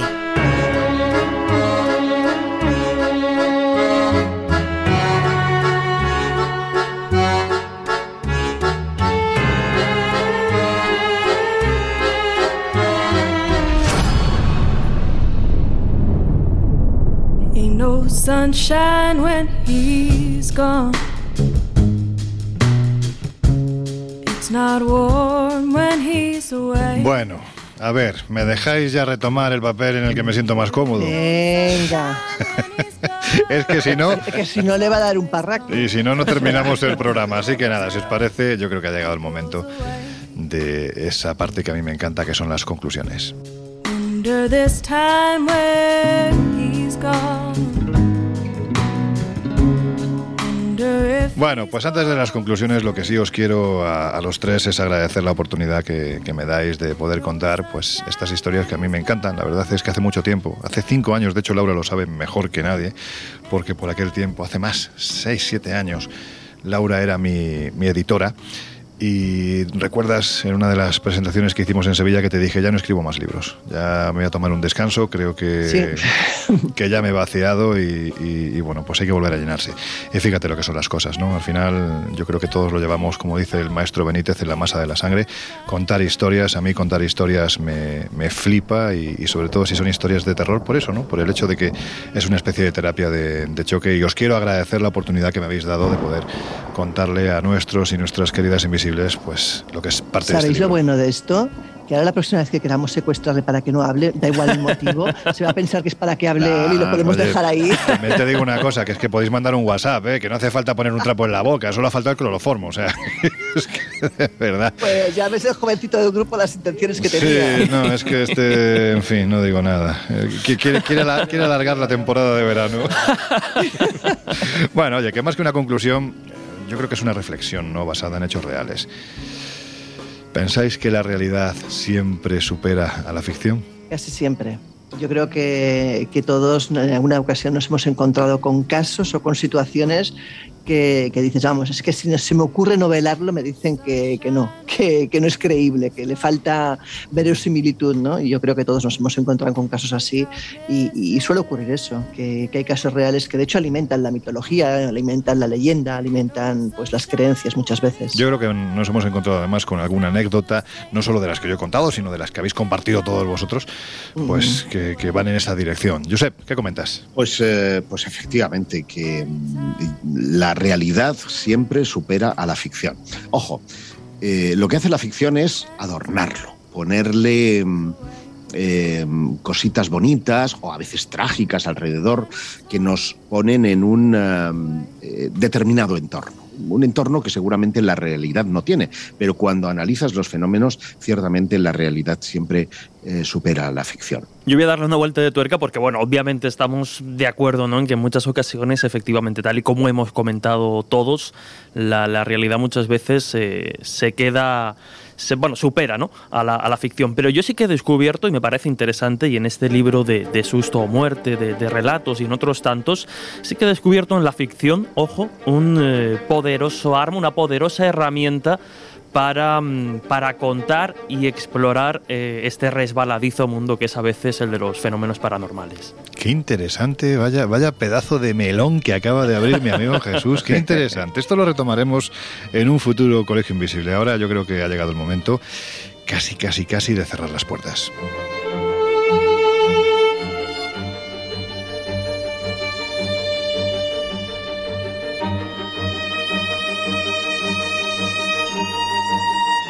Pero antes, ya sabéis, os vamos a hacer unas recomendaciones. Entre, entre otras muchas, pues que tenéis la revista Año Cero Enigmas en el kiosco con temazos brutales, ampliados de lo que tocamos en el Colegio Invisible, con mucha aventura, con mucho misterio, con mucho viaje, con mucha parapsicología, en fin, todo lo que tiene que ver con el periodismo que abordamos aquí en este programa.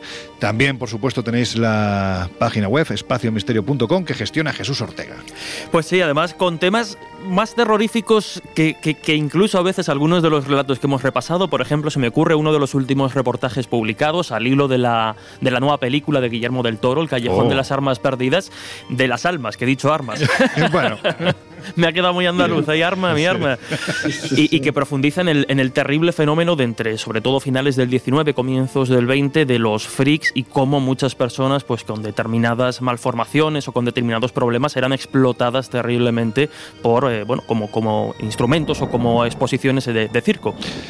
Josep, Laura, viajesprisma.com y dentro de poco tenemos un evento brutal, precisamente recordando que es que este año, y algo tendremos que hacer, que este año se cumplen 100 años del descubrimiento de la tumba, ni más ni menos que del faraón Tut, de Tutankamón. El uh, faraón niño, la maldición de Tutankamón y otros misterios de Egipto. Este es el título del evento que tendrá lugar el próximo día 28 de mayo en el espacio Ronda de Madrid y en el que ya prácticamente pueden obtener las entradas, reservarlas cuanto antes en viajesprisma.com. Y Laura, porque no quiero que te quedes sin contarlo, porque yo creo que ya va siendo hora, ya está sobre la mesa el próximo viaje de este verano que se nos quedó pendiente hace un par de años, pero ahora sí o sí lo vamos a hacer y es una pasada, ¿verdad? Sí, la verdad es que nuestra intención es pasarnos la primera quincena de agosto recorriendo gran parte de México, bajando desde la capital y llegando pues hasta las playas de Cancún y pasando pues como por lugares que no podíamos dejar de pasar, como por ejemplo la Isla de las Muñecas o por muchos yacimientos arqueológicos únicos y inigualables como hay en toda esa zona. Así que bueno, en breve lo vamos a colgar y invitamos a nuestros oyentes a que se apunten y, y disfruten con nosotros. Vais a tener todos los datos, ya sabéis, en viajesprisma.com y también en espaciomisterio.com y también, por supuesto, en la revista Año Cero Enigmas. Si queréis poneros en contacto con nosotros, pues estamos en redes sociales. Nos tenéis en Twitter como arroba coleinvisibleoc, también en Instagram y en Facebook como el Colegio Invisible en Onda Cero. Tenéis un número de teléfono, un número de WhatsApp al que podéis escribirnos o contarnos de viva voz casos que aquí van a ser muy bien recibidos, pero es un número que ahora mismo no me sé, así que lo tenéis en la página de Twitter, justo donde explicamos qué es el Colegio Invisible. Ahí está el número de teléfono. Y por supuesto, yo te lo doy: 628-985-161. Repito, 628 985 161. Es importante no equivocarnos porque si no alguien se va a acordar mucho de nosotros. Sí, Así que mensajes nada. raros. Con el 0034 si nos escribís o nos contáis algo desde, desde fuera de España. Y por supuesto también tenéis el correo electrónico el colegio invisible arroba onda cero punto es.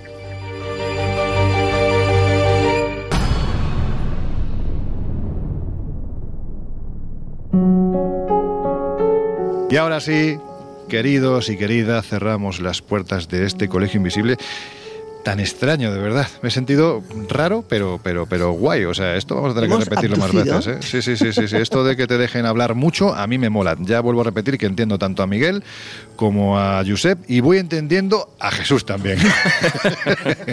y con esto no digo nada. Bueno, pues nada, Laura Falcó, que nos oímos dentro de una semana. Nada, un placer haber cambiado el formato y haberte entrevistado y saber un poco más de este libro que os recomiendo, la verdad. El placer ha sido mío. Josep Guijarro, amigo, dentro de una semana un poquito más. Hasta la próxima semana, Invisibles. Jesús Ortega, eres un gamberro. Yo me quedo por aquí porque me tienes que dedicar el libro, que ya que hemos estado aquí hablando un buen rato, Vale. oye, que nos lo firmes en el cementerio. Pues nada, con todo cariño. Mira, es un buen sitio para firmar un, un libro. Sobre una lápiz. Sí, sí, sí, esperemos que no sea el último. A vosotros os dejamos ya con José Luis Salas, con sus no sonoras y su fantástico equipo. Nosotros volvemos a abrir las puertas del Colegio Invisible, ya sabéis, dentro de una semana. Hasta entonces, dejad los terrores nocturnos a un lado y sed muy, muy felices. I turned my collar to the cold and damp when my eyes were staring. El Colegio Invisible. Con Lorenzo Fernández Bueno y Laura Falcó. En Onda Cero. and touch the sound of silence. And in the naked light, I saw Ten thousand people, maybe.